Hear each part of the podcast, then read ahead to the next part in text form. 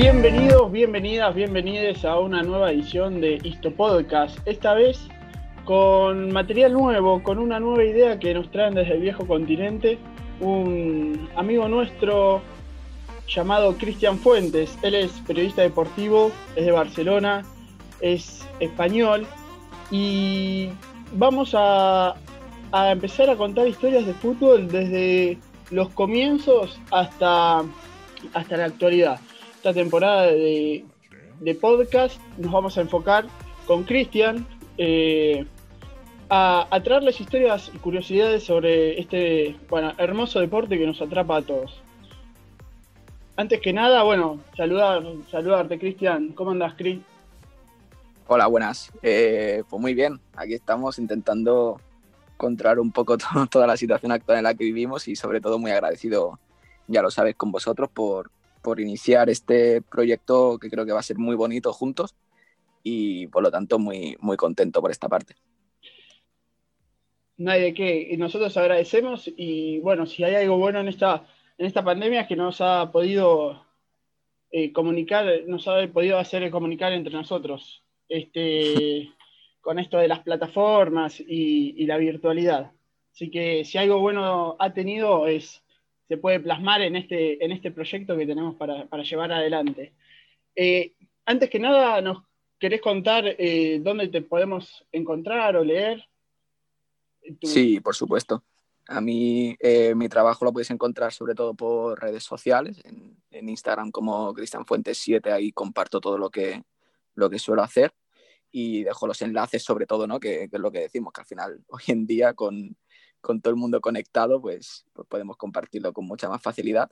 Entonces escribo sobre todo en dos páginas web que son Fútbol Retro y 90 Minutos, que son las que más oportunidades me han dado y por lo tanto agradecido con ellos. Y allí podéis encontrar muchísimo trabajo mío y, ya te digo que por redes podéis, podéis encontrarlo todo.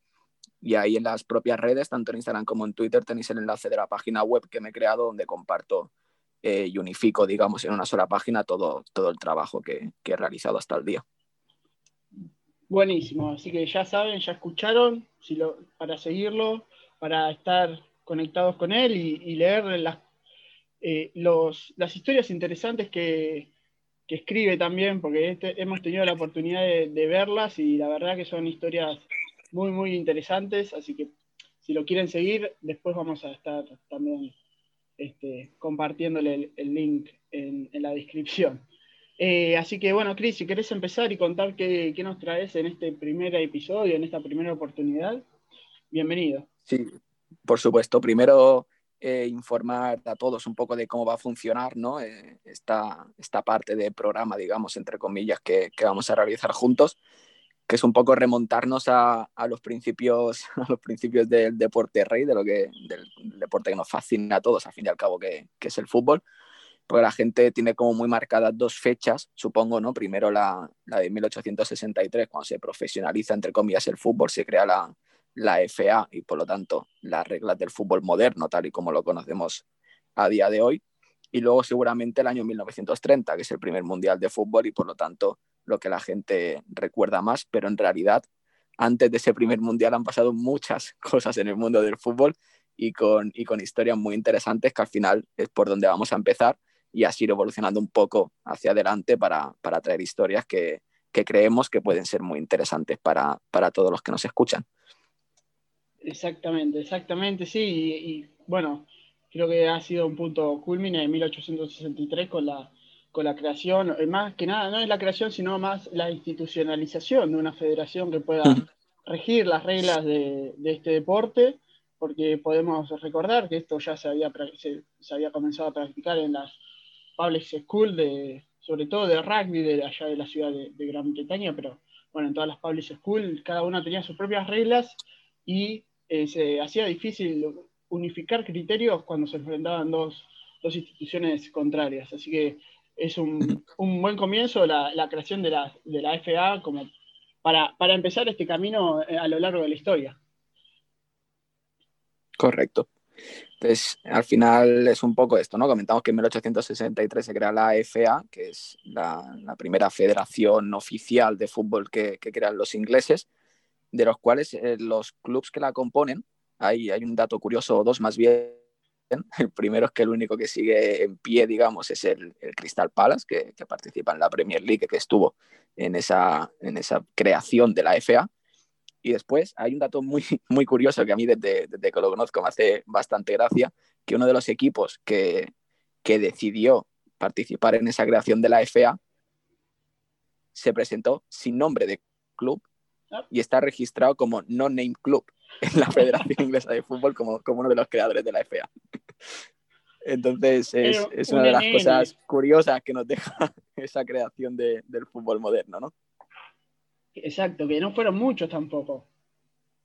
No, fueron 11 equipos, uno de ellos el No Names Club, y hay otro que en realidad unos días después se, de, se dio de baja de la FA, que, se, que era el Blackhead. Este rechazó al final participar en la FA porque en la normativa oficial que crearon ese día eh, no aceptaron la introducción del hacking, que era un método de, digamos, de derribar a los jugadores con, con las manos que se hacía antes de la creación de la FA y ellos decían que si, que si esto no, no se aplicaba a las normas del fútbol, ellos no querían entrar.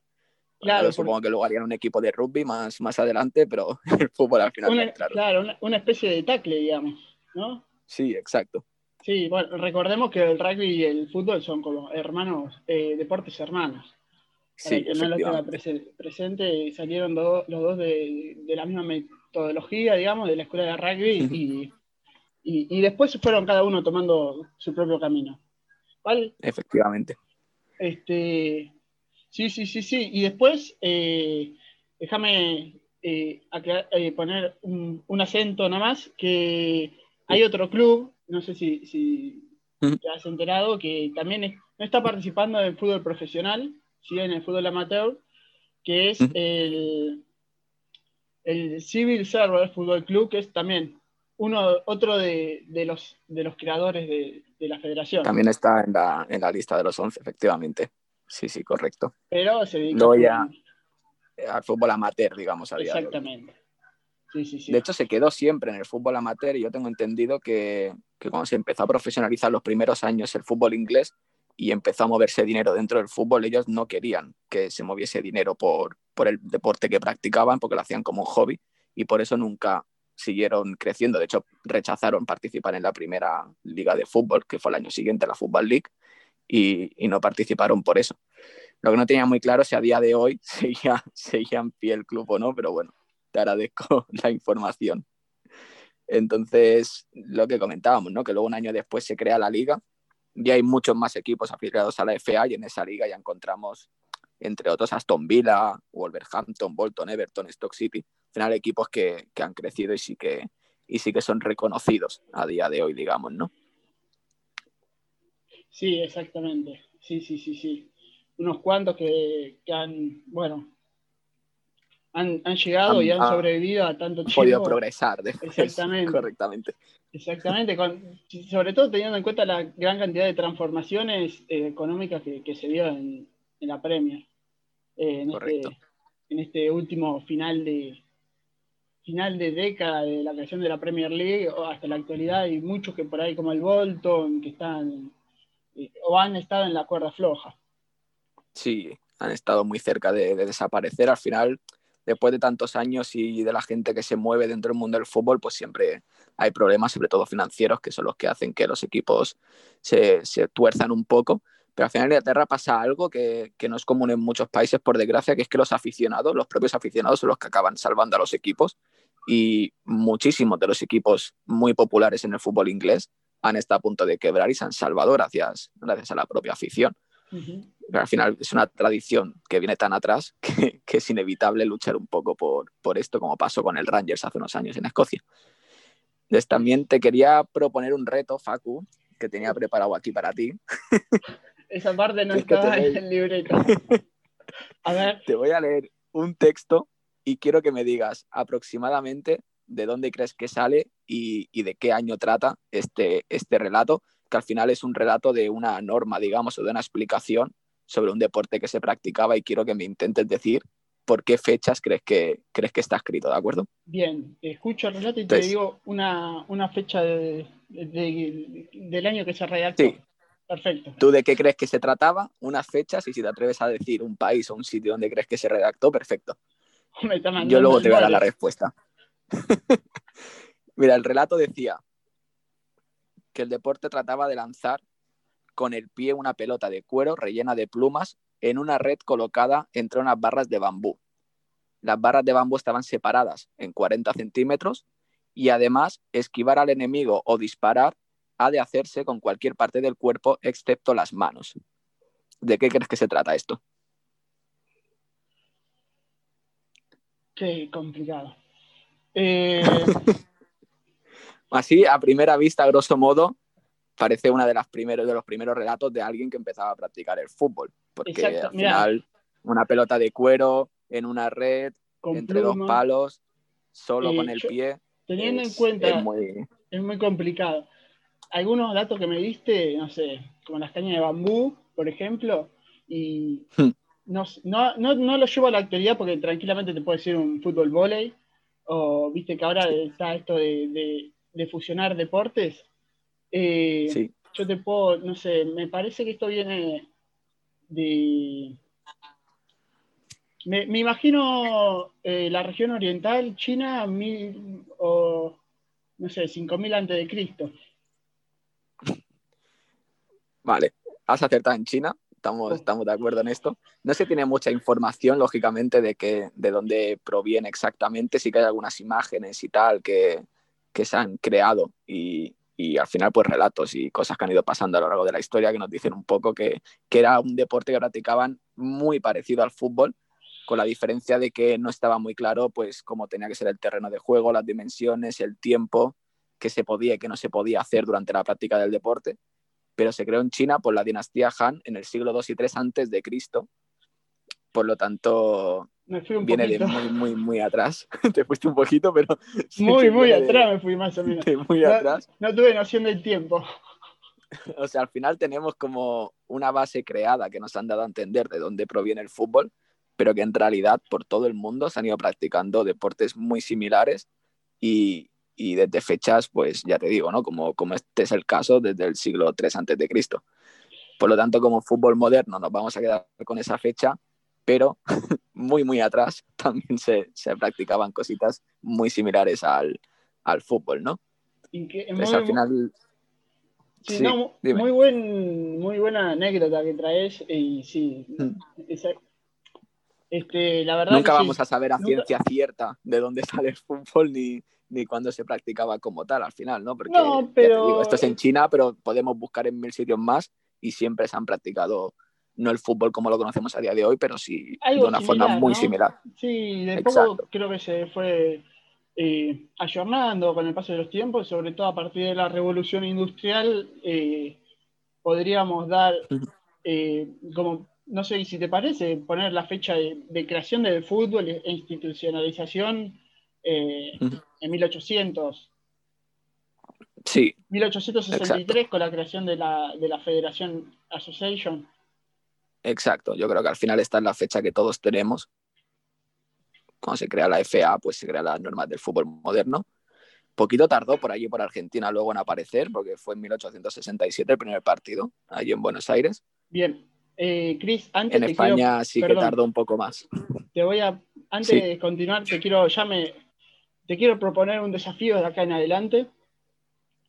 Sí. Y es a partir de este juego que trajiste, cada uno, bueno, vamos a ir rotando nosotros. Eh, una semana Chris trae una historia, otra semana nosotros traemos otra historia eh, sobre el fútbol y proponerte cada semana tener, traerle un desafío al otro y después al final eh, hacer un, un, recuento de puntos. Venga, me parece. ¿Me parece? Me parece perfecto. Perfecto. Este entonces, el de hoy, te tendría que dar en negativo la, la puntuación, ah. te has alejado mucho. ¿eh? Oh, dame la No, no, pero me parece bárbaro. Uno de dos.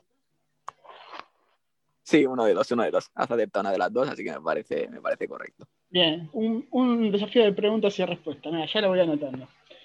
Bueno, sí, nos decías que el primer partido de fútbol en, en Argentina, ¿cuándo fue? Fue en el año 1867, en Buenos Aires, donde se encuentra el planetario. Ahí el Buenos Aires Fútbol Club organizó un partido eh, que, se, data al final como, fecha oficial del primer partido de fútbol jugado en Argentina. Repetimos con las reglas del fútbol moderno que conocemos a día de hoy, ¿no? Se estaba poniendo un poco en comparativa para que, para que se entienda un poco lo que tarda en llegar luego a España eh, el fútbol, porque en 1867 ya se empieza a practicar en Argentina, pero el primer equipo a España llega en 1891, cuando se crea el Huelva Fútbol Club, que de hecho ahora se llama Recreativo de Huelva y sigue en pie, aunque en ligas inferiores, por desgracia, por problemas como los que comentábamos antes, que, que suelen pasar con el largo de los años en, en las instituciones de fútbol. Y hasta 1903 no se hace la primera competición, que es la Copa. Se hace la Copa antes que la Liga en España, fue la, Liga se hace en 1929 la Copa como la conocemos a día de hoy como la Copa del Rey, ah, disputándose en 1903, aunque antes eh, recibía el nombre de, los Reyes o, cuando estaba Franco, por ejemplo, se llamaba Copa del Generalísimo. Fue cambiando el nombre, pero, pero viene desde 1903 y casi 30 años después se hace la liga. O sea, hubo 26 campeones de Copa antes de, de hacer la primera la liga en España. Bien, y el, primer partido de España, ¿quién tenés? ¿Quién, ¿Cuándo fue? El primer partido de España fue en 1891 con la creación del Huelva Fútbol Club contra un equipo de trabajadores industriales ingleses que estaban allí, se celebró en Sevilla, pero no era un equipo constituido como tal el rival, el único equipo constituido en España en ese momento era el Huelva, que ya te digo, se hizo también en 1891 vino un poco más tarde que, que, por aquí, que por Argentina. Sí, sí, bueno, pero esto tiene mucha relación con los ingleses, sobre todo porque Argentina era uno de los puntos donde ellos venían a, comerciar y a tratar de eh, traer todo su, exportar e importar sus materiales. Importaban materia, eh, sí, nos eh, compraban la materia prima nosotros y después nosotros le volvíamos a, a comprar la, la materia manufacturada y también eh, invertían en frigoríficos, sobre todo en el puerto, y con eso llegó al día de hoy, como bien mencionaste, eh, bueno, los ingleses a, practicar el fútbol, que si bien eh, acá en Argentina hay un historiador que se llama Julio Friedenberg, que cuenta bien cómo fue el proceso de, expansión del fútbol en el, país, primero desde las colonias inglesas, como en todo todas las partes del mundo, después donde estaban más este, los, los, como los, los países eh, estratégicos para comerciar y, y, acá, bueno, como mencionaste, fue eh, en, el Buenos Aires Fútbol Club, un club inglés que, logró este, hacer hincapié en esta práctica, que después, bueno, se fue popularizando. llevar el fútbol como tal a Argentina. Exactamente. Eh, que bueno, mencionamos y te dejamos y te dejo continuar, que fue, hoy pueden ir al planetario en Buenos Aires, Planetario Galileo Galilei, eh, allí estaban los terrenos del Buenos Aires Fútbol Club y es eh, el espacio donde se, ha realizado este partido entre colorados y, blancos. Efectivamente. Colorados contra blancos fue ese primer partido registrado en Argentina y luego quería aprovechar que, que había 30 años más tarde, perdón, en, en, España, porque bueno, eso ya, bueno, vos sabrás, eso era, ustedes tenían otro tipo de comercio, otro tipo de políticas. Si bien está cerca exacto, hasta que por la parte de Andalucía se empezaron a instalar los ingleses por el tema de, de crecimiento de la industria y tal, pero hasta entonces no, no, no se llevaba esto por España, era más todo tema agrario, no había mucha migración. Hasta ese momento la industria empieza a crecer, vienen los ingleses por Andalucía y en la ciudad de Huelva, pues crean ese, ese primer club de fútbol. Y no, la distancia acá no tiene nada que ver con el fútbol, increíble. Exacto. Bueno, a nivel de distancia, lo lógico sería que por Europa se hubiese, se hubiese recorrido antes, pero mira, al final. Exactamente. Al final no, no es así. Y hay un dato curioso que, siendo yo de aquí de, de Barcelona, como ya sabéis, eh, se habla mucho por aquí, ¿no? Al final, obviamente, el equipo más popular, digamos, de la ciudad es el Fútbol Club Barcelona. Fue el primer campeón de liga en España en 1929, pero tardó 27 años en volver a ganar una liga. La segunda liga la ganó 27 años más tarde de esa primera edición en 1929. ¿Cuánto tiempo? Y ahora se convirtió en el, club con más torneos nacionales eh, ganados allá o no? Es el club con más torneos oficiales ah. de, de España. Luego al final a nivel nacional tiene más copas del Rey que el Real Madrid, pero el Real Madrid tiene más ligas y si haces un global pues están muy a la par. Pero al final como títulos oficiales como tal, contando nacionales e internacionales, el Fútbol Club Barcelona está por delante, pero la, distancia es mínima al final del Real Madrid y, puede variar en cualquier momento, pero de momento sigue vigente. no sé cuánto tiempo más durará, pero de momento supongo hasta que Messi quiera, pero de momento sigue, sigue vigente. Ah, bien. Y luego quería lanzar una, una lanza yéndonos un poco más ya al mundo del fútbol internacional, de, de, las competiciones de selecciones y demás. Porque al final cuando hablamos de, de, campeones mundiales, todos nos vamos a Mundial Uruguay 1930 y ahí tenemos el primero. Pero en realidad, si nos vamos más hacia atrás, han habido competiciones internacionales y, y campeones mundiales reconocidos por la FIFA antes de ese mundial. Ah, mira. Entonces, para ir terminando. Vamos a hacer un poco de hincapié. Primero quiero comentar, como dato curioso, porque yo te prometo que desde que lo leí no me lo creía, pero luego investigando, investigando, investigando, me di cuenta de que era real, que no estaba documentado esto todavía por la FIFA, fueron los dos previos, pero que existen y, y se puede corroborar si busca la información, que en los Juegos Olímpicos de Atenas en 1896 y en los Juegos Olímpicos de 1906 se enfrentaron dos selecciones, que eran Grecia contra Dinamarca, las dos ocasiones, y en los dos los ganó Dinamarca, que fueron los primeros enfrentamientos entre dos países internacionales en el mundo de fútbol. Y fueron de los resultados bastante amplios, ganó Dinamarca los dos por 0-15 en el primero y por 0-9 en el segundo. Goleadas históricas. O sea, si nos vamos a datos oficiales, entre comillas, el primer bicampeón, en este caso mundial internacional fue Dinamarca. O sea, la FIFA, vos decís que la FIFA toma los Juegos Olímpicos como campeonatos mundiales. Esto fue previo a la creación de la FIFA. Ah. Luego, a partir de la creación de la FIFA, que fue en 1908, y ya estos sí que están reconocidos tanto por la FIFA como la FA, que al final eran las dos federaciones que, que se ponían de acuerdo, entre comillas, para ver qué torneos contaban como torneos oficiales o no. Y aquí ya en los Juegos Olímpicos se hacía una especie de mundial, primero con muy pocas selecciones, pero luego veremos que van aumentando hasta la última, que ya parece un mundial como lo conocemos a día de hoy. Entonces, en la primera, que fue ese año de la creación de la FIFA, que fue en 1908 en los Juegos Olímpicos de Londres, se hizo ya un pequeño mundial y el primer partido también fue de Dinamarca, fue contra Francia y también acabó con 9-0 a favor de, de, los daneses. Estaban en ese momento los daneses con el fútbol en un momento vamos, que ya les gustaría ¿no? a, día de hoy estar, estar a esa altura. El, Messi y Guardiola, Barcelona de Messi, un poroto. Nada, este, entonces tenemos. Aquel partido sí que se tiene mucha más documentación ya, obviamente, al estar la F la FIFA de por medio. De hecho, se sabe incluso que fue en el estadio Shepard Bush, allí en, en Londres, con 2.000 espectadores. Y fue el 19 de octubre de 1908 el primer partido internacional reconocido ya, eso sí, por la FA y la FIFA, ganando Dinamarca 9-0 a, Francia en ese primer partido de los Juegos Olímpicos. Ah, fue el primer partido de los Juegos Olímpicos, no fue eh, en paralelo, digamos. No, en ese mundial, entre comillas, porque al final lo reconocieron como mundial, pero dentro de los Juegos Olímpicos habían seis equipos.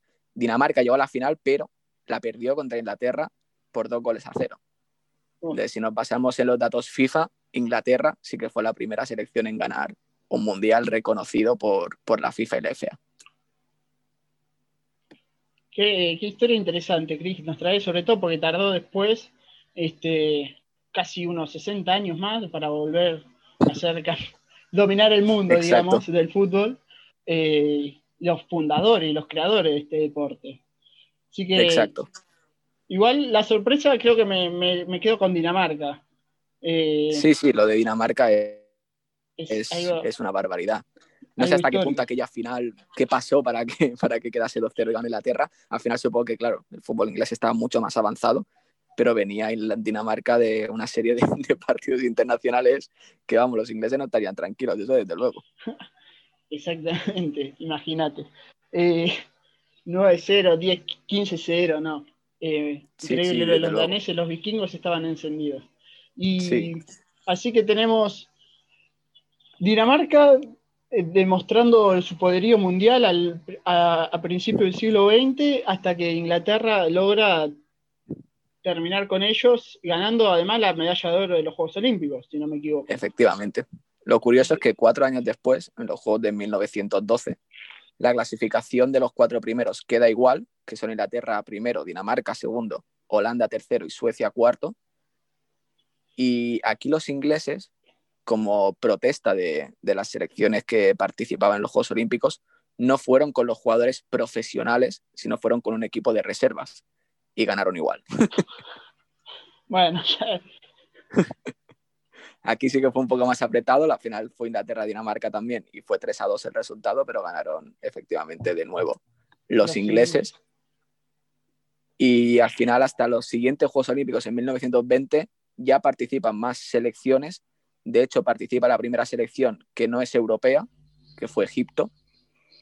Y aquí ya en 1920 no gana Inglaterra, sino que gana Bélgica y gana la final contra España, que queda segunda en esos Juegos Olímpicos.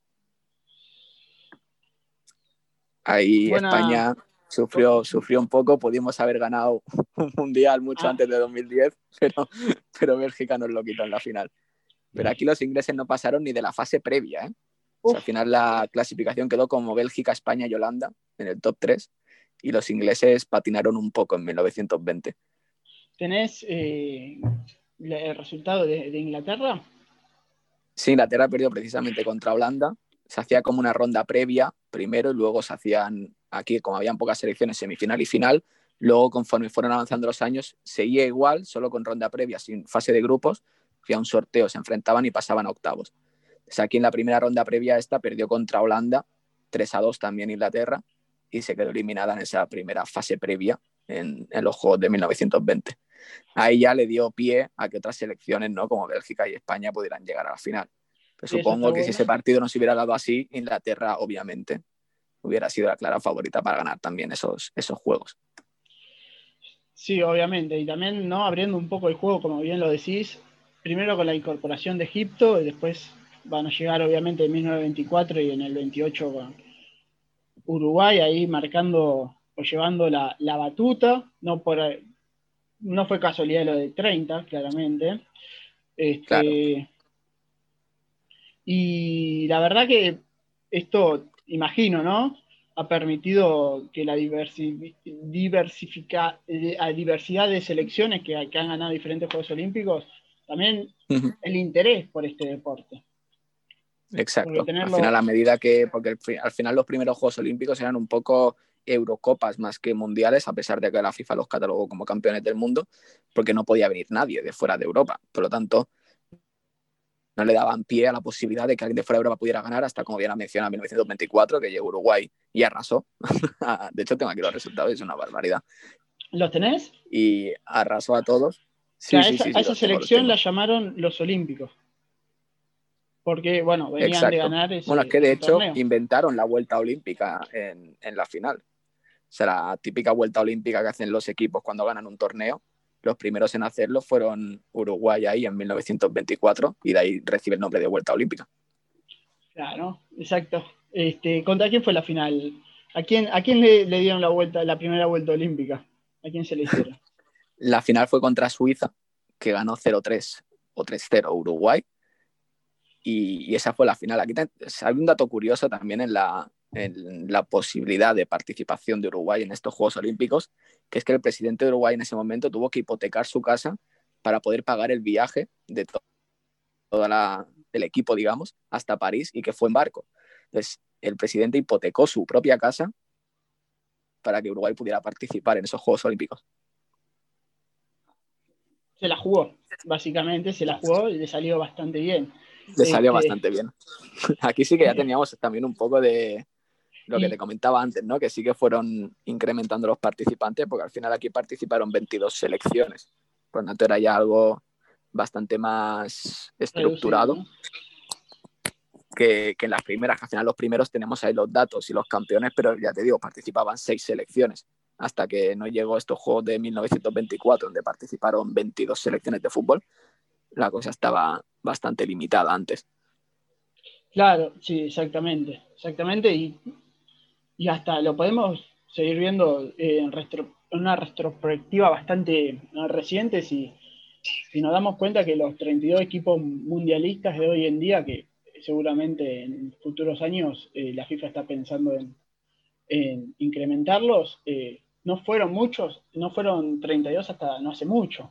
O sea, son, cambios que, se generan y se van a seguir generando, eh, no están, este, no están como son dinámicos, digamos, son cambios dinámicos. No me sale la otra palabra, pero bueno, lo llevamos a este lado. Este, y también, sí, exacto. Eh, bueno, sí, que ahora de hecho ya se está hablando también de más, de más cambios acerca del Mundial y de meter más selecciones, que al final es algo que, que, a medida que pasan los años pues se van buscando estructuras distintas. Pero, pero bueno. Eso ya para más en las ediciones próximas de entre nosotros podemos... sí, sí. sí. Es, es un tema interesante. Lo podremos hablar en el futuro. Y volviendo debatirlo, porque al final es algo que genera mucho debate. Obviamente, obviamente, sí, siempre, siempre. Pero volviendo a esto de 1924, y otra vez tenemos dos selecciones que llegan a la final totalmente debutantes de finales. Suiza y Uruguay. Suiza y Uruguay, Suiza que también sorprendió mucho por el camino a, a la final y Uruguay que el camino fue apabullante. O sea, estamos hablando de que en la ronda preliminar gana Yugoslavia 7-0. Yugoslavia viniendo de una de las selecciones potencia de Europa en ese momento. Pierde 0-7 con Uruguay, que era una selección obviamente totalmente desconocida por, por Europa. De hecho, muchos de los participantes en esos Juegos Olímpicos declaraban que les preguntaban dónde estaba Uruguay, los propios rivales, digamos. Mucha gente no sabía ni dónde estaba Uruguay y yo creo que después de esos Juegos Olímpicos se lo aprendieron muy bien. Todo el mundo, Uruguay. es que Uruguay, ya te digo, arrasó, porque luego la siguiente ronda eliminaba a Estados Unidos 3 a 0, a Francia 5-1 y a Holanda, que venía de participar en varias finales por un gol a dos, y ya en la final se topa con Suiza con el 3-0 que hemos comentado. Así que prácticamente sin despeinarse los, los uruguayos se dieron una vuelta olímpica de verdad por, esos juegos. Y celebrando ahí que el presidente, imagino, que, recuperaba la casa.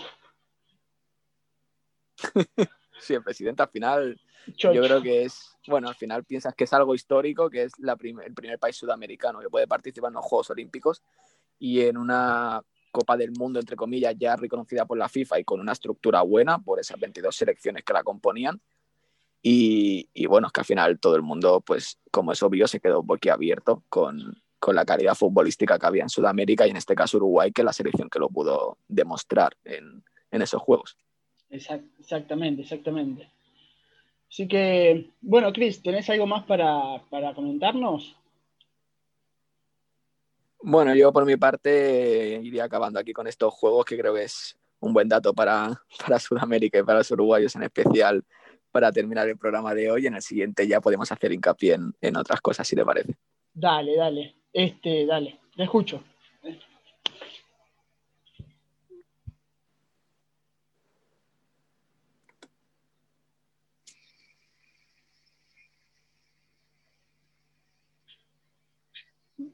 Bueno, entonces, este, sí, exacto, como decís, Chris, este, no por casualidad, no, no, fue casualidad que le, otorguen eh, el Mundial de 1930 a Uruguay después de haber ganado dos Juegos Olímpicos y sorprendiendo al mundo entero.